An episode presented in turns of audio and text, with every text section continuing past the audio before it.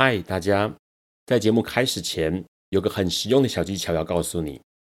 现在你可以往下滑去看资讯栏，里面有这个节目的留言连结。如果你听完觉得超级喜欢的话，请直接五星评论加留言。然后呢，你可以透过抖内请我们喝一杯咖啡。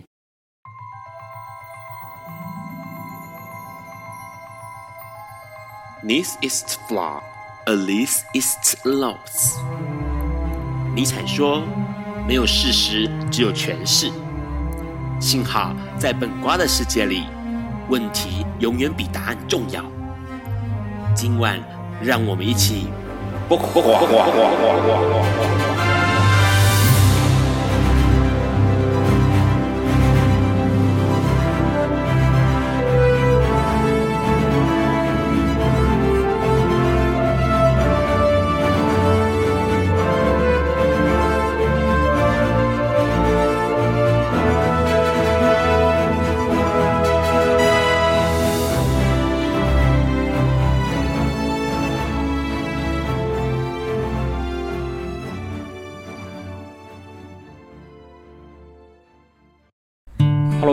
今天是二零二三年十一月三十号，礼拜四晚上九点钟。你所收听到的是《播瓜笨瓜秀》第一百九十七集，我是主持人 Ron。赶快跟大家说一下，哎，我们十一月二十五号的高雄同志游行呢圆满落幕了啦。那当然呢，这是二零二三年最后一场同志游行了。因为其实台湾的同志游行时间都还蛮奇怪的哦，不管分布在呃，像台北的是十月，然后高雄的是十一月哦。然后呢，我们紧接着就要迎接的是台南的游行，是在二零二四年的三月九号啦哦。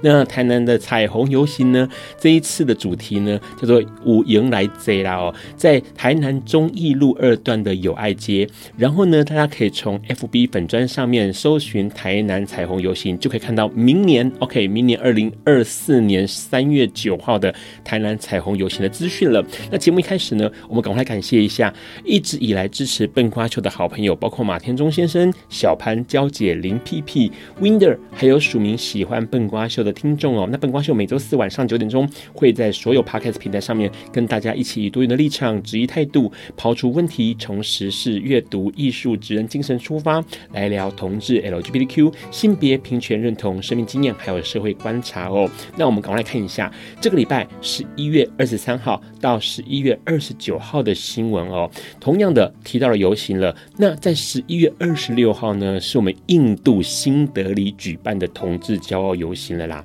同志游行在印度发生这件事情相当有意思。虽然今年只有吸引几千人参加，但是已经有很大很大的改变了。因为呢，其实在古代的时候呢，印度并没有歧视同志。可是到了英国统治印度时期的时候，引进了反同的法律，这时候印度才开始有歧视同性恋，或者是对于同性恋的一些律法上面的比较不平等、比较不尊重的情况哦。那一直到。了二零一四年四月份呢，印度的最高法院才认可了第三性，而且国会在二零一九年也通过了跨性别人士权益保护法，算是蛮明显的在 LGBT 议题上面的进步啦。那到今年二零二三年，有五位法官审理了二十一份请愿书，并且呢呼吁了全民哦要提高对 LGBTQ 的认同，还有呢提供一些像是热线，可以防止他们遭受到歧视以及。暴暴力，并且同意让同志伴侣可以合开共同账户，这都是对于 LGBTQ 有很明显的进步跟成长啦。那相较于印度来说呢，哎，相当有意思的，很多人一定关注到了在亚洲啦，因为亚洲泰国呢，他们在十一月二十一号的时候呢，批准了同性婚姻民法修正案，而且会在十二月十二号提交议会审议哦。那这个修正案通过了之后呢，下一步泰国会想要计划订定关于养老基金法案，也会纳入同志伴侣哦。目前这个民法修正案呢，已经将男女这个称呼改为个人，把夫妻这个称呼改为婚姻伴侣哦。那当然啦，他们的总理表示说呢，只要顺利的通过了议会审议，而且再加上泰王。的同意，那么法案就可以正式上路。泰国一直以来是对于 LGBTQ 还有同志族群相当友善哦，曾经被票选为亚洲对 LGBTQ 最友善的国家。那很期待他们在十二月十二号通过议会、通过国王的同意之后呢，就可以继台湾、尼泊尔之后，成为亚洲第三个同性婚姻合法的国家了。那当然有同意同婚合法的国家，当然也就有不同意同婚合法的国家。这这就是罗马尼亚。罗马尼亚目前不甩欧洲人权法案哦，拒绝同婚合法化。那他们的总理呢，在这个目前表示说了，他们并不会同意这件事情的原因，是因为社会还没有准备好哦。因为在今年五月呢，欧洲人权法院就针对了罗马尼亚拒绝承认同性伴侣婚姻不能够维系同性伴侣的权益这件事情呢，裁决希望罗马尼亚能够扩大对 LGBT 的保保护，但是他们的总理表示说呢，罗马尼亚的社会现阶段还没有准备好这个决定，而且他认为这不是他自己的优先选项，他觉得罗马尼亚根本还没有准备好去面对这个事情哦，而且呢，罗马尼亚的总理呢还说，这不是第一次拒绝执行欧洲人权法案的裁决，也也不是最后一次啦，因为其实罗马尼亚的社会风气相当的保守，他们到二零零一年才宣布同性恋是合法的，这比其他欧盟国家晚了数十年哦。到底什么时候才有可能再跟上世界的脚步？罗马尼亚值得全世界的人权组织注意哦。除了这个之外呢，我们之前有提到过奥地利，奥地利为了要弥补过去法律的错误，判同性恋有罪这件事情呢，做出了道歉以及赔偿。但是呢，法国呢，目前的情况是，他们承认了迫害同性恋的司法责任，但是却拒绝赔偿哦。法国政府其实在一九四五年到一九八二年期间呢，有相当多歧视的法律，而且也有很多的同性恋遭受到痛苦还有创伤。那这项历史呢，在法国目前受到注目。法国政府觉得自己真的是做错事情了，但是问题否决了进行赔偿。主要的原因呢，是因为法国。政府他们在做这件事情打算的时候呢，发现最高至少要赔偿一万欧元，可能会一百五十多人要求赔偿。他们的右派共和议员就说了，他说这个东西应该会跟诉讼时效是有关系的，并且呢，损害赔偿的最长期限是三十年，会互相矛盾啊。民事诉讼时间已经过了，而且造成伤害的不是法律，而是当时处于仇视同性恋的法国社会哦，所以并不是政府。赔偿就能够了事的事情呢？那他的论点呢？法国的司法部长也感到同意。法国这样的决定呢，让大家感到有一些些遗憾呐。因为我们来看看，二零一七年德国就对五万名因为同性恋被定罪的男子哦进行赔偿，还有平反。除此之外，奥地利也在最近通过一项法案，对被判同性恋罪的人进行赔偿哦。然后我们来看看更早之前，二零零七年，西班牙就为遭受到佛朗哥主义镇压的男女同性恋以及变性人的受害者呢，提供了第一次的经济赔偿哦。这十五年到二十年之间，西班牙、德国、英国、瑞典。很多的欧洲国家都已经对于这种恐同法而定罪的人呢，做出了一些特赦还有赔偿的动作。希望我们的法国，哎，算是这个自由之都哦，能够赶快的想一想。如何处理这件事情会比较好哦？今天的新闻呢，都跟国外有关系。但是呢，我们的来宾，哎，今天的来宾要把我们的视野放回传统，放回经典，放回宫廷剧，放回古装剧哦。这就是我们的许佑生大哥，他要来跟我们聊一聊他的新作品。在这个之前呢，我们先稍微休息一下。有一天，亚里斯多德在河边洗脚。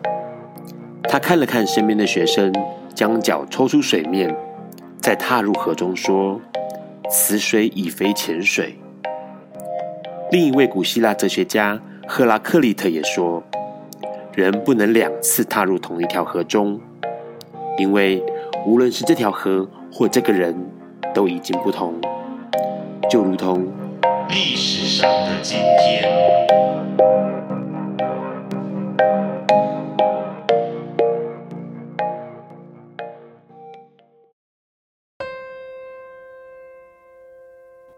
今天是二零二三年十一月三十日。一百二十三年前的今天，也就是一九零零年的十一月三十日，爱尔兰作家王尔德过世了。王尔德是一九八零年代初期伦敦最受欢迎的剧作家之一，也是第一批名人审判中因为承认同性恋行为而被刑事定罪的知名人物。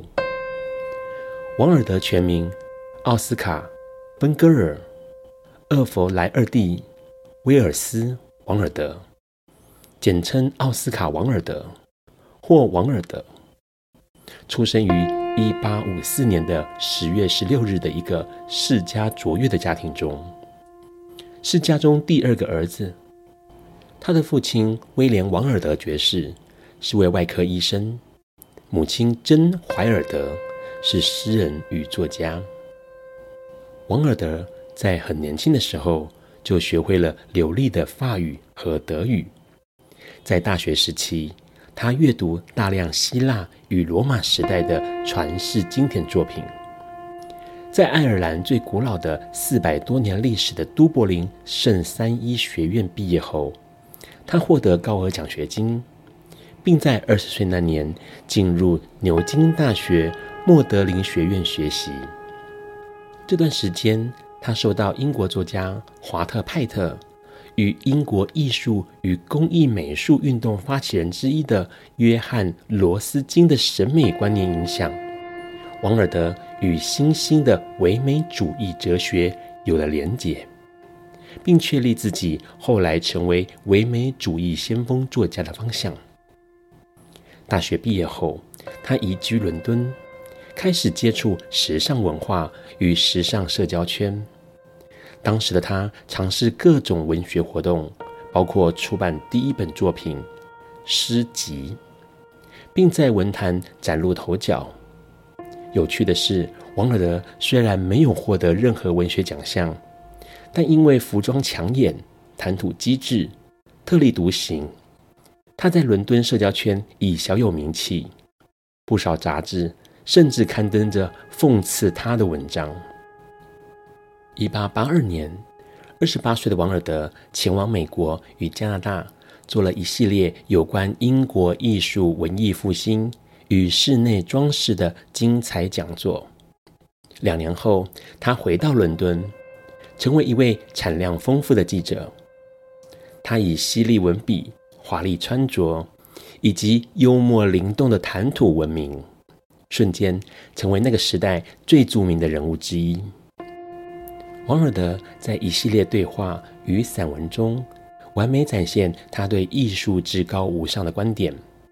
他的作品以辞藻华丽、立意新颖、观点鲜明著称。一八九零年，三十六岁的他将颓废、口是心非以及耽美这几个主题写入他的第一本小说。道林·葛雷的画像里，并在七月出版后，接着发表《社会主义下的灵魂》这部散文作品。这两部创作都非常成功，但为王尔德赢得至高名誉的是他的戏剧作品。一八九零年之后，他几乎以一年两部作品的速度大量写作剧本，包括《温夫人的扇子》。帕都瓦公爵夫人、莎乐美、无足轻重的女人、不可儿戏、理想丈夫，每一部戏剧作品都受到热烈欢迎。还有一段时期，伦敦舞台上竟出现同时上演他三部作品的盛况。然而，就在他的名声达到巅峰时，发生了著名的审判事件。当时，第九代侯爵。约翰·道格拉斯不满儿子阿尔弗雷德与王尔德交往，公开斥责王尔德进行不能生殖的性行为。王尔德一怒之下控告侯爵诽谤，只是王尔德的上诉不仅失败，更被侯爵反告他与男性发生有害风化的行为，当时以鸡奸罪以及严重猥亵罪对王尔德发出逮捕令。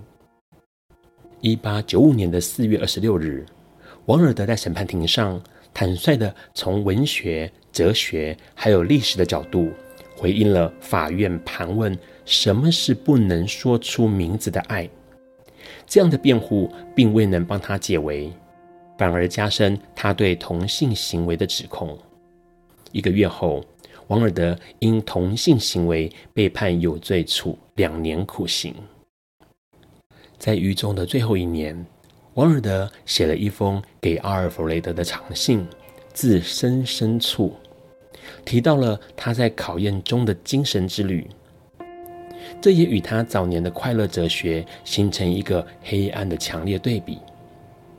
一八九七年出狱后，王尔德与阿尔弗雷德重归和好，但几个月后便分道扬镳。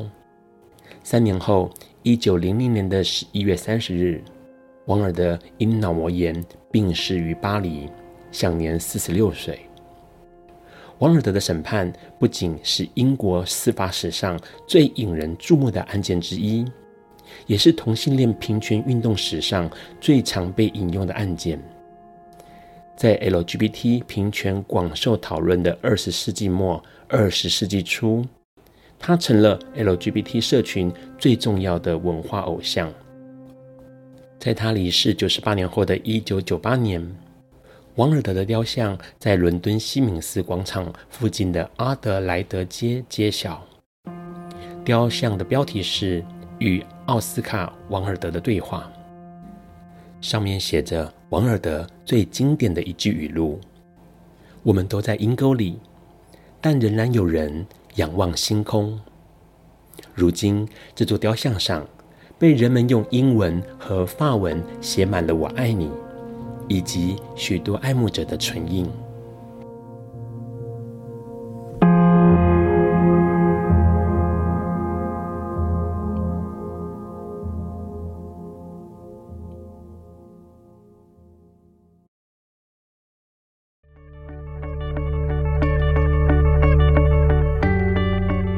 今天是昨天的明天，是明天的昨天。今天可以是去年的今天，前年的今天，甚至是历史上的今天。但今天不会重来。你今天过得如何？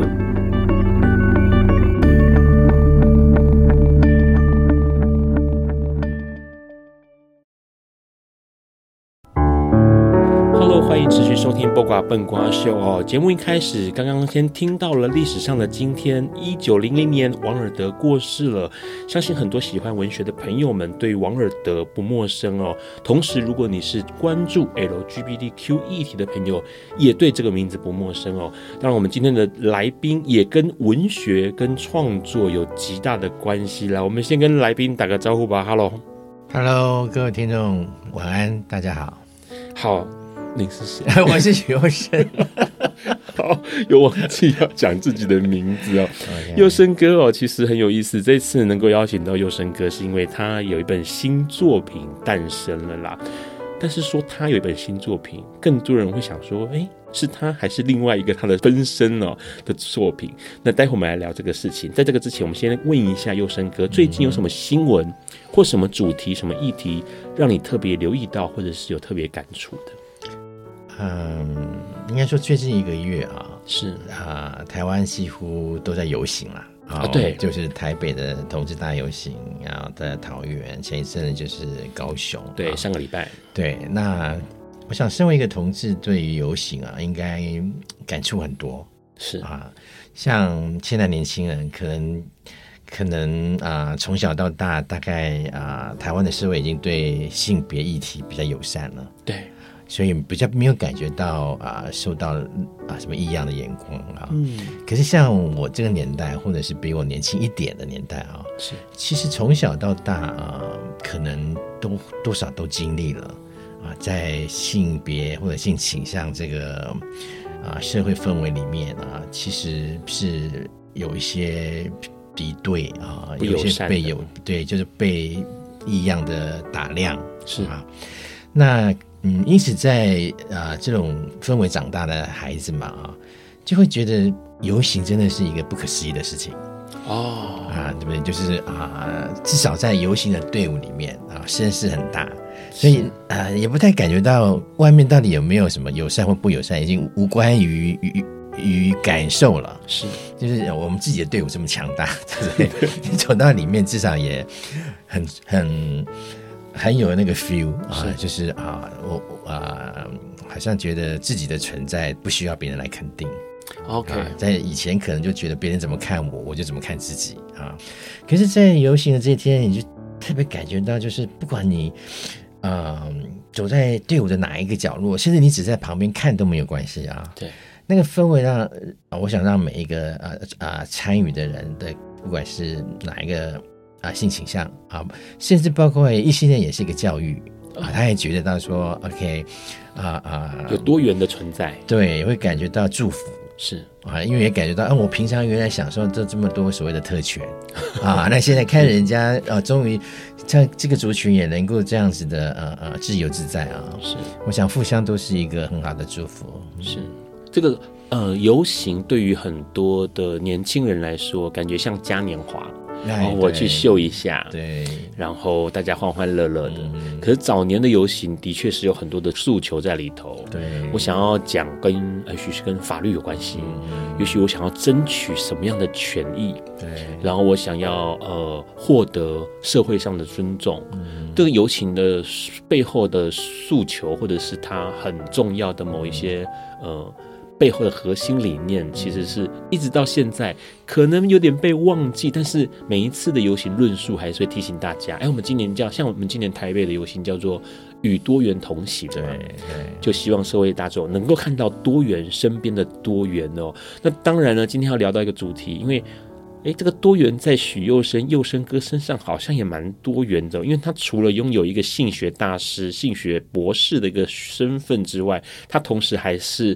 哎，过去没办法说，但是现在可以说出来。情色 OK，或者情欲小说家哦，亚瑟潘本人哦，我们待会要跟我们的优生哥来多聊一点。在这个之前，我们先稍微休息一下。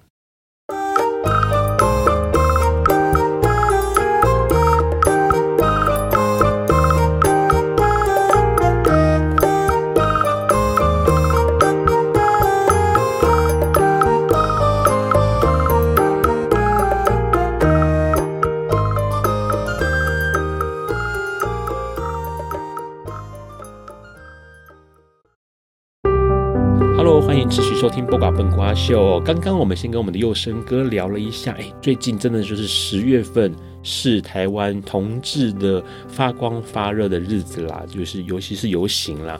那今天呢，佑生哥要来跟我们聊一件事情，因为他呢最近完成了一本小说，应该说这个小说推出了啦，然后同时也让大家非常的期待，不知道还会掀起什么样的风暴哦。我们先请佑生哥跟我们大家打个招呼吧。嗨，大家好，我是佑生啊，我的笔名也是亚瑟潘，应该有一些人知道。OK，好，在聊到亚瑟潘以及其他作品之前，我们要先聊聊一件事情，因为其实佑生哥台湾的呃比较关注台湾同志运动或者同志平权历史的朋友们，一定对你的名字不陌生，因为你之前在呃算是一九九六年，嗯哼，就跟格瑞。结婚了，对，这个是在当时台湾算是第一对，嗯哼，公开，呃、对，公开，对，让查了一下，应该也是亚洲第一对公开，嗯嗯，对。哎，先问一下佑生哥，因为其实佑生哥在我们二零一六年五月十二号的时候就来过笨瓜秀，嗯、那时候笨瓜秀才第二十八集，嗯、对，现在笨瓜秀已经一百九十六集，同样邀请到佑生哥，嗯、那时候聊的就是结婚，这次还是想要来聊一下，当时你为什么会想要结婚呢？在一九九六年的时候，嗯，我跟格瑞在纽约认识啊，一九九三年，九三年，对，那当我们认识的时候，我们两个都是啊在旅行中.我们两个都。我不住纽约，但是我之前去过纽约游学，所以我很喜欢纽约。是，那他当时候也是在水牛城工作啊，大学。那我们都是去纽约旅行，在旅行中带一个呃东东方的 gay bar 认识。对，然后我们必须要在旅行结束前就要决定我们要不要在一起。Okay. 我们到底是要 say goodbye 啊，就是一个旅行的艳遇嘛啊，是，或者是说我们要不要努力一下？啊。可是那时候我们到底要努力什么？其实我们也不知道。是啊，因为也没想那么远了。因为如果要想到说啊，未来那到底谁要办签证，谁要留在哪里啊？这大概就走不下去了。是对，那我们就比较浪漫一点，我们就说啊，我至少问当下自己想不想这段感情。嗯，既然是想的话，那就三个月我就回到报社啊，台湾把报社工留着停薪。那他问我说，如果我们要在一起，我们要选择哪里？我对他说，当然是纽约啊。所以他开始在纽约找工作。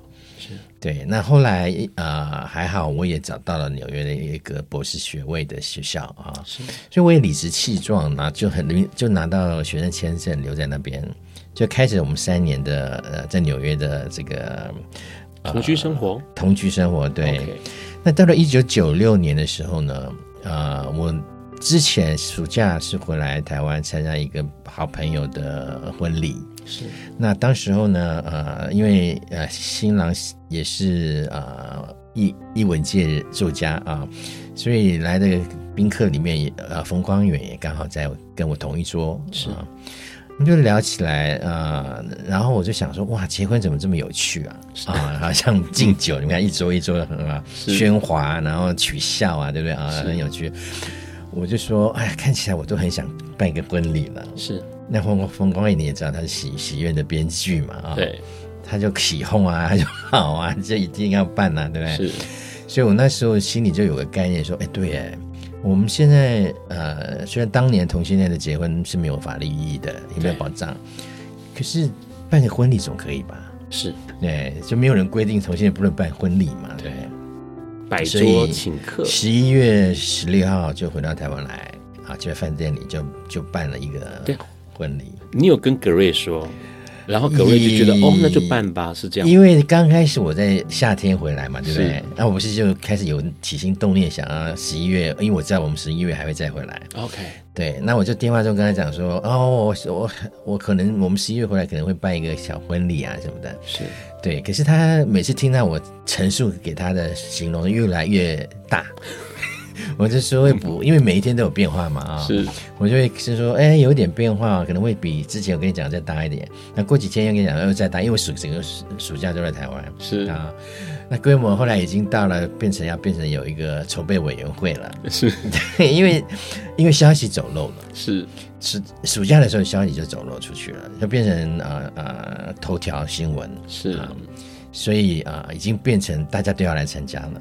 是，那原来那种想说啊，只有请自己熟熟悉的亲亲戚，不不，没有没有什么亲戚呢，因为我们家人口很大，朋友们这样，对，好朋友们一起来祝福嘛。因为我们那住纽约的时候，很多好朋友都到纽约来，也都到我们家来走访啊。是，那所以。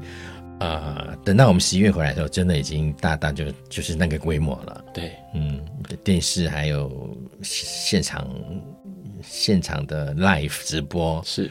对，因为佑生哥在那个时候就已经在呃台湾的文坛上面小有名气了。就我那时候其实就啊 come out 了，也 come out 了，对，所以变成说大家就会关注，而且重点是在那个时候，在一九九六年，大家对于同志。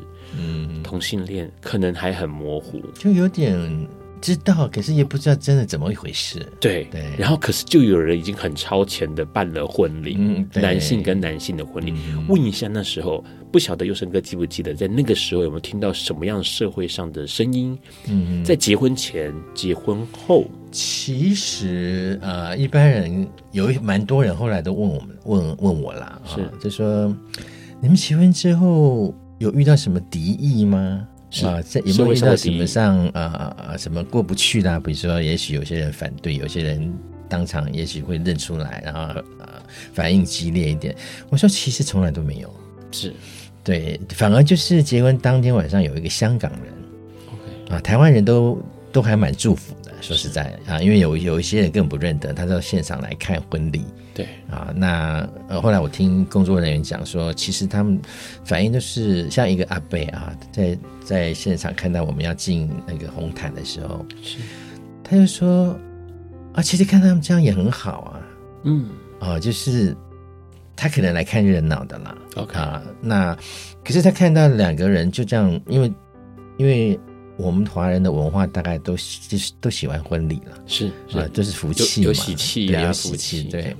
然后看到我们呃呃，也许他定义中的就是啊，两个新郎人家也人模人样的，就是人家也很热闹，大家也都很祝福啊。是，那这有什么不好？嗯啊，所以所以呃，后来呃，我们就算被认出来啊，我觉得其实大家的反应其实都还蛮正面的啦。OK，对，所以所以我我呃，我是觉得当时候可能因为我自己从事新闻工作对很多年，所以我觉得那个那个经验对我这个整个新闻事件跟社会事件啊是很有帮助的，因为我知道怎么样去跟来采访的媒体沟通。是，对，那。如果啊，我们够诚意啊，也够专业啊，我想基本上媒体都是蛮善意的对待。对，对，那我觉得他们他们也很尊重我在专业这方面的这个经验。是，所以啊，后来看到媒体所披露出来的，基本上都很蛮正面的。好，嗯，可是问个问题哦，因为像现在哦。呃，今年二零二三年，明年就二零二四年了。其实你在二零一四年，也就是十年前，你因呃，在一个因缘际会之下，你写了一本书。这本书其实就有点记录这结婚的这十年来了。OK，应该说结婚的二十年来。对，OK，因为是二零。一九九，我们一九九三认识，对，是二零二三年出版，对，认识了二十年，书名就叫《挚爱二十年》，对，《挚爱二十年》，我与葛瑞的同性婚姻情史哦，然后到现在二零二三年要进入二零二四了，他这本书也出了十年了，这十年来你有什么感触没有？啊，应该说，而且这十年来还经历了我们台湾二零一九可以同婚合法，对。嗯，同同人合法的啊，对我们影响反而比较少，是啊，因为我们之前几乎就过着很蛮自由的的生活啦。那因为我毕竟是作家，是华文的作家，所以我的呃呃舞台跟我的市场都在台湾，嗯，所以我不我也不会常住在美国，是，啊，所以我来来去去，所以法律对我们来说啊啊啊。啊是有保障的影响，可是不至于说影响我的呃来去啊，因为毕竟还是要来来去去。对，可是这这几年来不可否认啊，因为 COVID-19，OK，对，疫情我们啊、呃，我们其实有五五六年没有见面了。我跟 Gray 到现在，对，OK，二零一八年从旧金山回来之后呢，我是因为身体有一些疼痛啊，那个是。那长期的毛病啦，是。那我就想说，我应该在台湾，因为台湾这方面的资源比较比较够，是。比如说中医啦、针灸啦啊、哦，这个物理治疗各方面，所以我两年我不敢出国，嗯，我必须要把身体先处理好。是。然后呢，正想要开始出去的时候就，就 COVID-19 就爆发了，所以有三年是被困在这里的。是。对，所以整整的有五年，我跟 Grace 是没有见面的。OK，对，那这中间当然就要靠呃，就是这就是视讯啦，啊，通话啦。那还好是因为我们过去有这么多年的基础嘛，嗯啊，因为我们也不是啊啊一直都呃，虽然没有常住在一起，可是我几乎一年都要飞出去一次，是，然后就停留大概五五个多月啊，是，所以我们的基础算蛮蛮扎实的，是。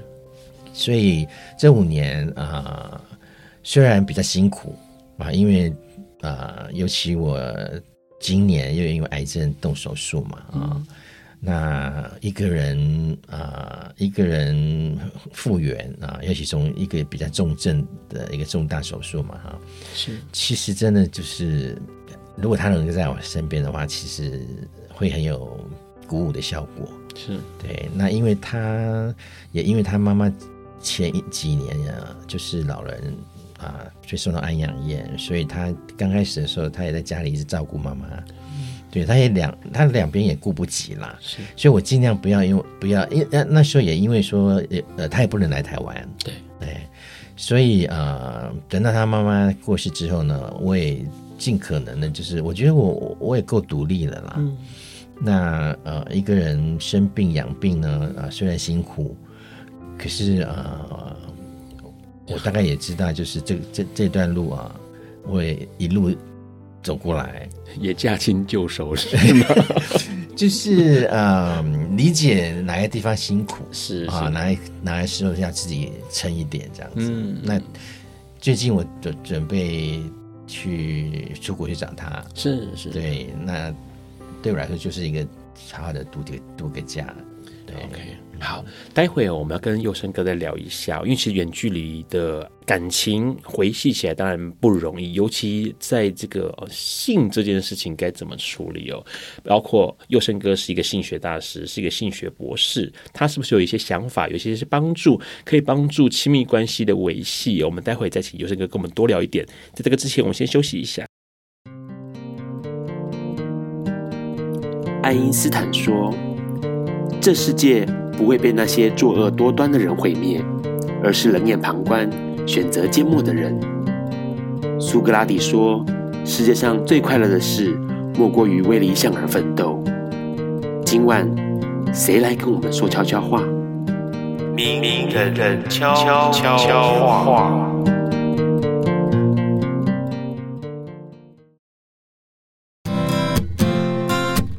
大家晚安，我是能盛新工厂的玉怡。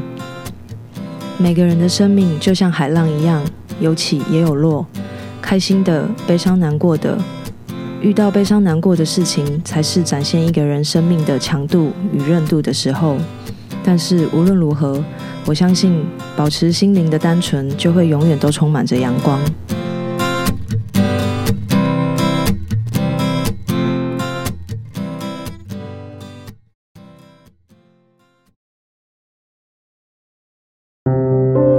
迎持续收听《播瓜笨瓜秀》。刚刚佑生哥先聊到了他跟葛瑞之间的感情哦。问一下佑生哥，其实远距离真的是不是那么好维持，对不对？其实很多人都会面对这这个事情，尤其是远距离之外，还有除了心灵，可能还有性这件事情。呃，我想我跟葛瑞比较特别，是因为啊，我们一九九三年认识，对，然后在纽约住了三年，已经。甜蜜期的时候，然后一九九七到二两千年，我们是住在台北。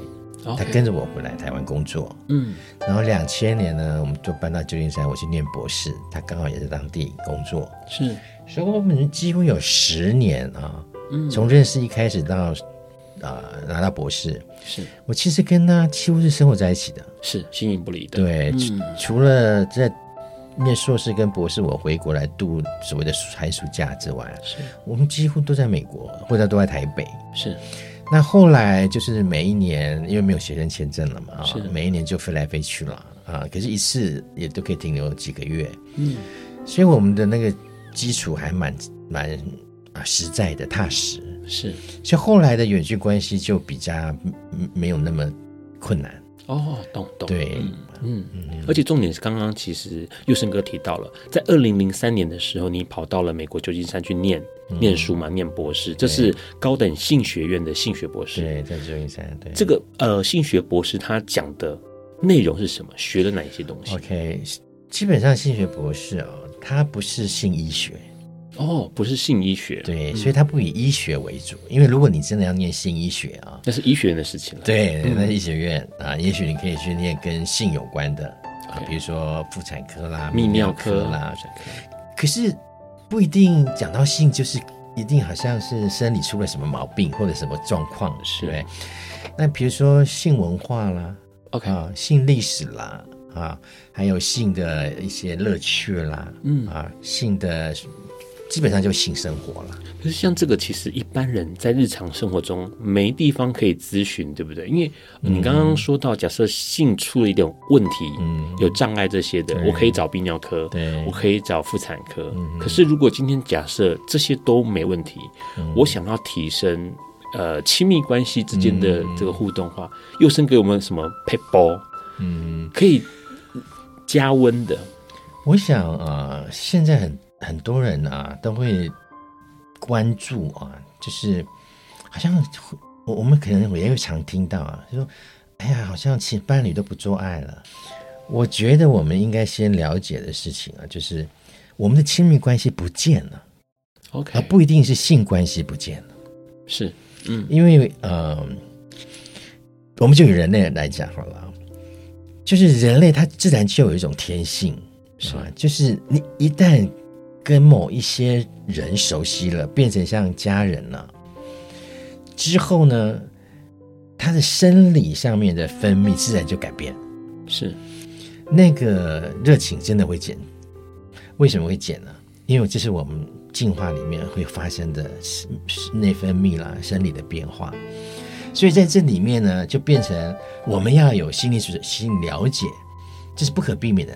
所以呢，我们就应该调整心态，OK，就是不要再用新婚的那时候的标准来要求对方或要求自己，嗯，因为都已经度过了那个阶段了，所以反而要用另外一种心情，就是。也许每次呃发生想要亲密的时候，不一定说我一定要跟你做爱，或者我一定要你陪我，我一定要你干嘛干嘛。对，那平时其实也许双方不同步的话，就会造成对另外一个对方一个压力。对，那反而应该想说啊、呃，我们怎么样亲密？OK，嗯，亲密就比较没有压力。是，比如说帮对方按摩一下，然后啊，或者一起去洗个热水澡。是，然后或者有时候啊、呃，什么节日就送个小东西，是，就是越是知道自己已经进入了那个比较啊、呃、淡薄的时候，越要在生活上里面去打点，嗯，对，然后也也不要给对方压力，对，与其找回性关系，不如找回那个亲密关系，对不对？对，与其找回。性互动不如找回那个亲密互动，嗯、来的也许更轻松，嗯、来的更没有压力，然后来的更也许更有成就感之类的。因为因为如果不先经过亲密关系的互动啊，是。那直接进入到性啊，其实双方面都不舒服，好像交功课，有没有？大家很多人讲说，对对对，啊、那一旦我们要交功课，就进入一个烦躁嘛。是，那如果问一个问题，如果呢？哎。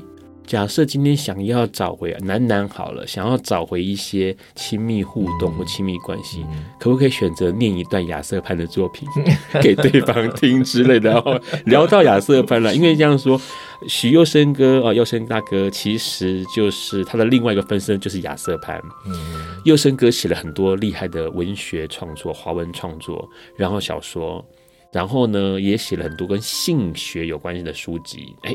比较是严肃一点的，但是他的另外一个分身亚瑟潘就写了很多，你可以说他是魔镜经的东西，就是非常的情色、非常的撩拨情欲的书籍哦。我先问一下佑生哥，你当时会想要开始用亚瑟潘写第一个作品的原因是什么？我觉得呃，我是一九。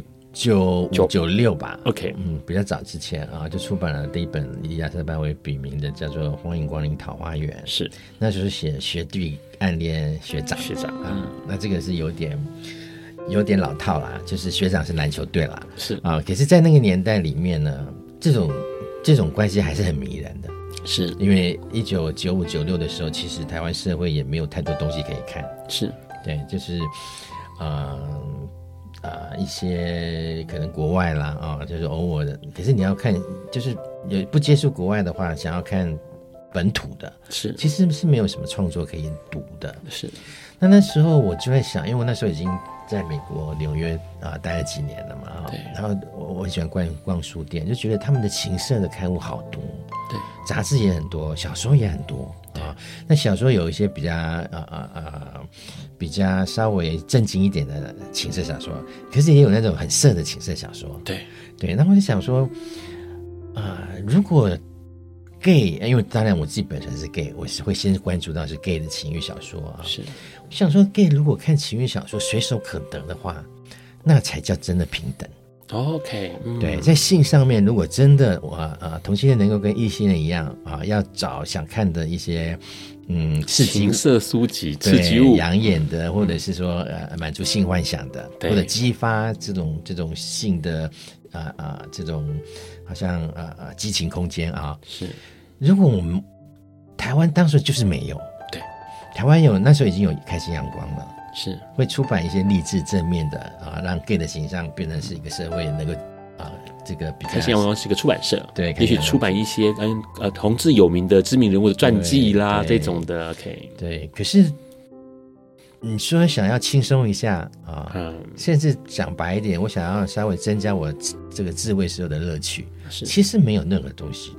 对，那那时候我我我自己又是一个长期写作也出版啊、呃、书籍啊、呃、写的小说蛮多小说，嗯，那时候就在想说，与其盼望这个市场，不如自己自己来创造一个市场。是对，因为这就是一个作家会想到的事情嘛。对，那刚好那时候的出版社也就是啊、呃、开心阳光，嗯。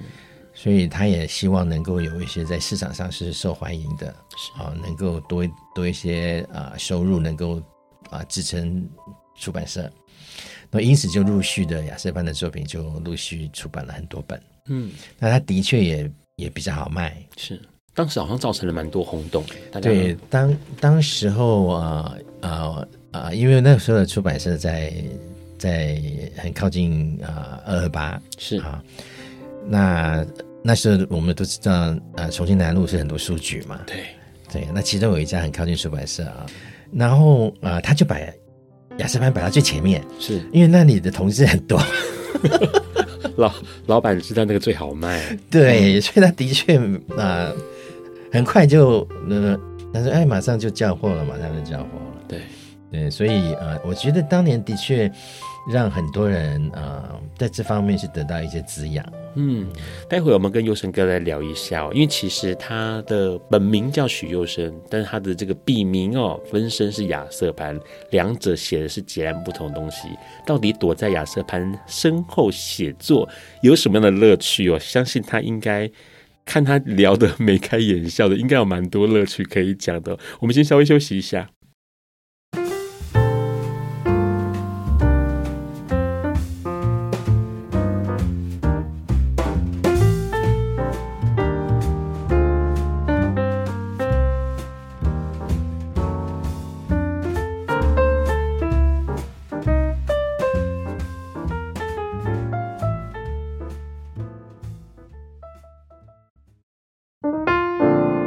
欢迎持续收听《播瓜笨瓜秀》。刚刚佑生哥跟我们聊到了，哎，亚瑟潘很好卖，市场反应很大哦。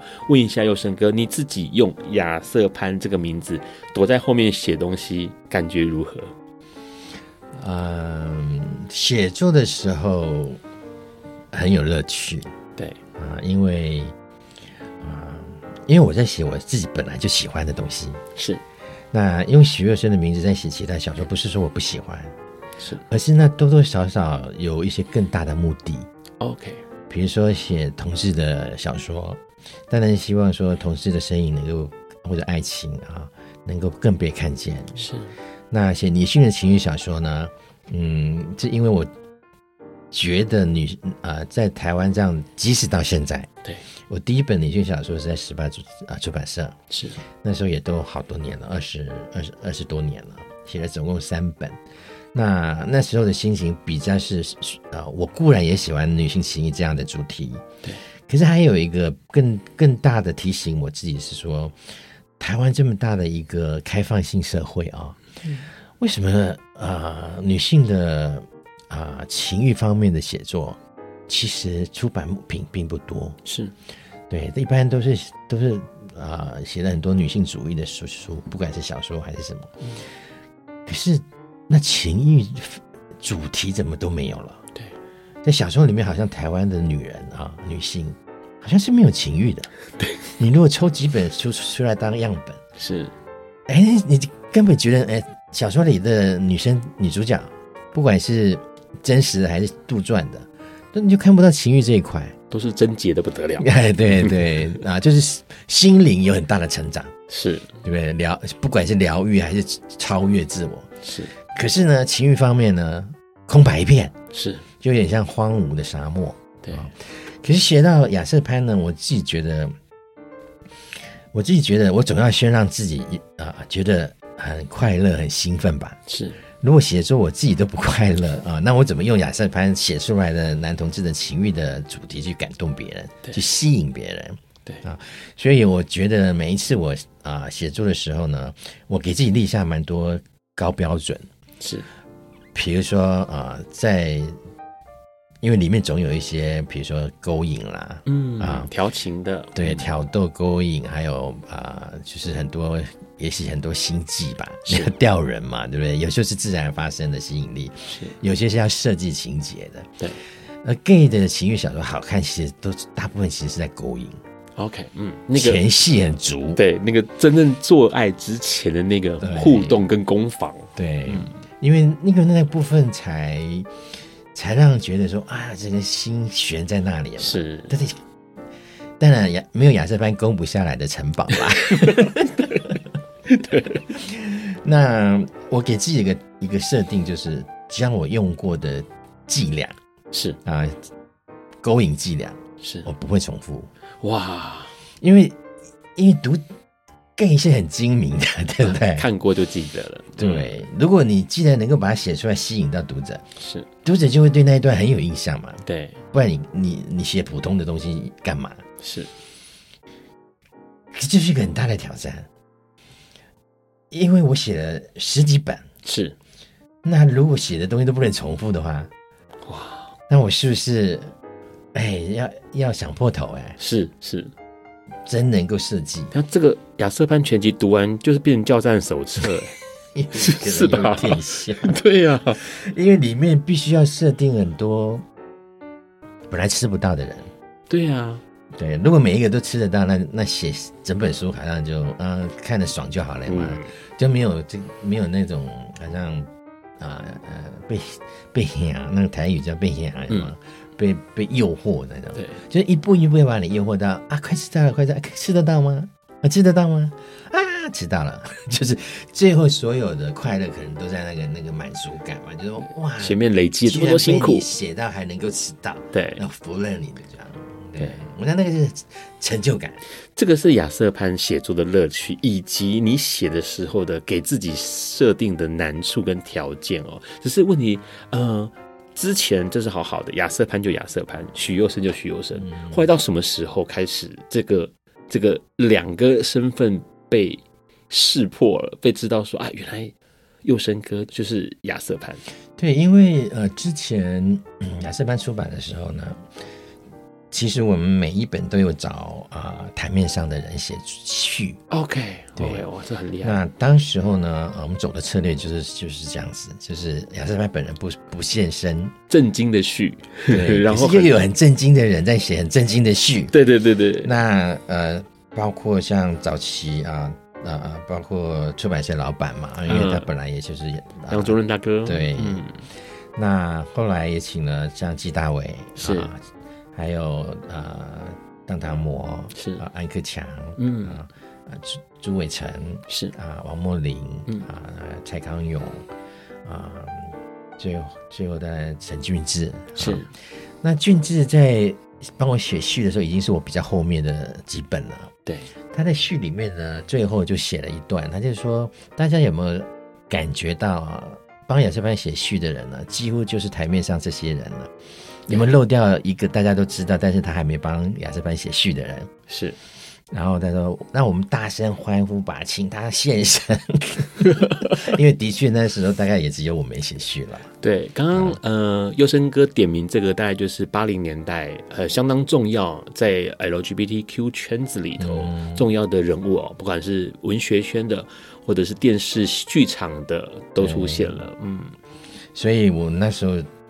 其实我也就想说，那也没什么需要保密了，是因为当时我会觉得，我不想要混淆读者。对对，因为许若生已经出版了好几本书了，是，所以他是一个文学作家。是，那如果我用许若生的名字又来写亚瑟潘的题材，我认为啊、呃，阅读的人会有点混淆。会抱着想要看许攸生的态度去看亚瑟潘的作品，那可能两方面可能都没有什么得到，是因为你有个另外一方面的期待了，嗯，所以干脆就是隐身，是对。那这个策略也也证明其实是应该的，嗯，一直到现在哦，其实呃，二零二三年。佑生哥推出了最新一本，应该说亚瑟潘推出了最新的一本，就是《游龙戏龙》。对这个作品哦，嗯、会想要写《游龙戏龙》的原因，因为它完全就跟以前的设定不一样，它是一个古装戏。嗯，应该这么说啊，我雅斯潘最后一本书其实《棒球王子》，王子对。然后这几年几乎就没有没有再出了，是。所以我心里面有在想说，如果雅斯潘还要再出版的话，就不应该呃呃没有突破。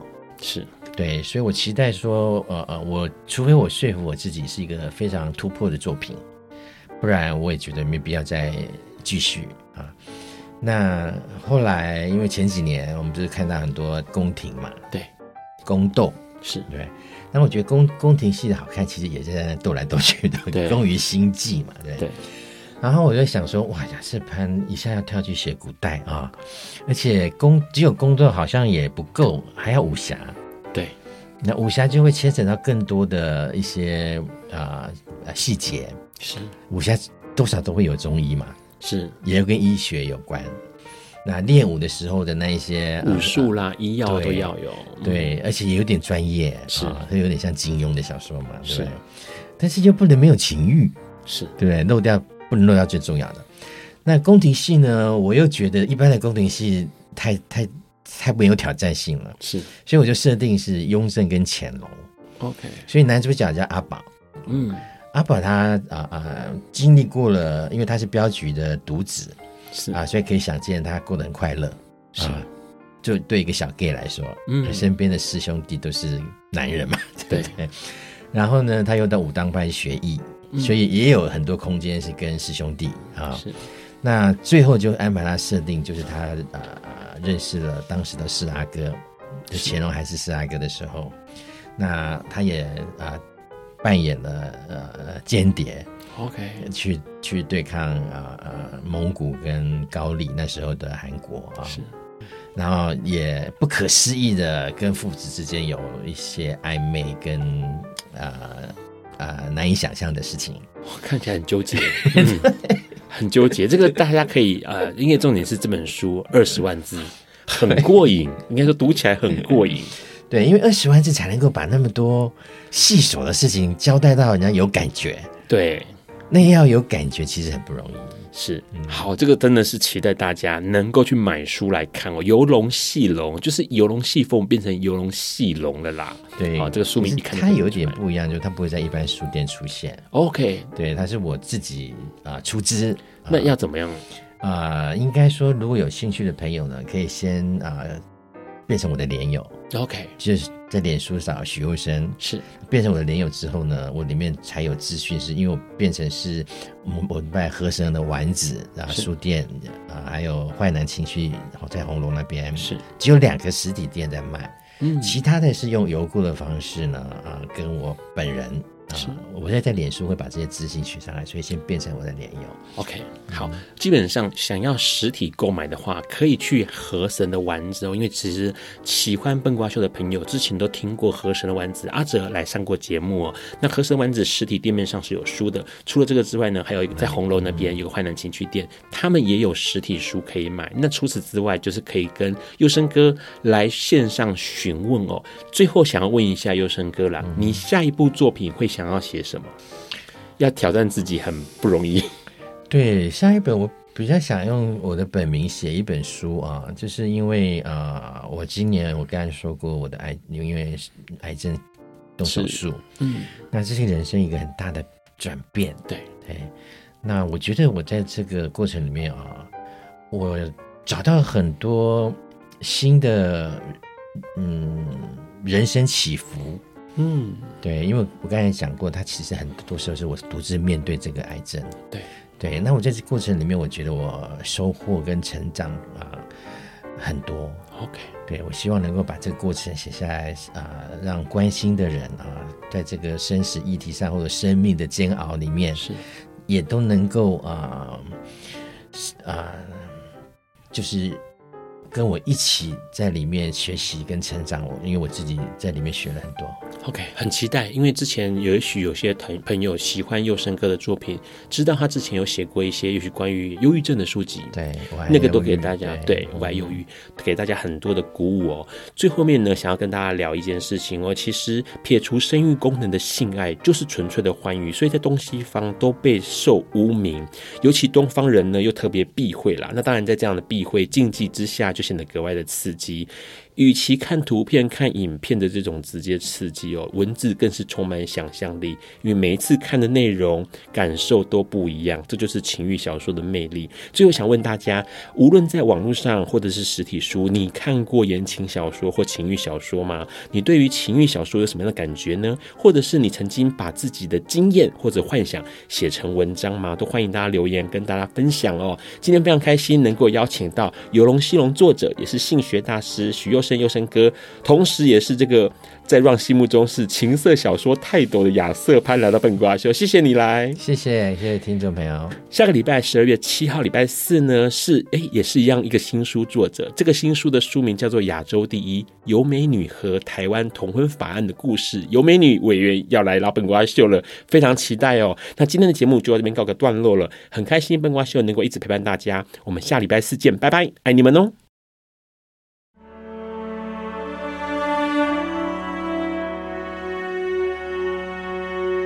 感谢收听本集节目，欢迎分享、评分、下载、收藏，并从你习惯的 Podcast 平台订阅笨瓜秀。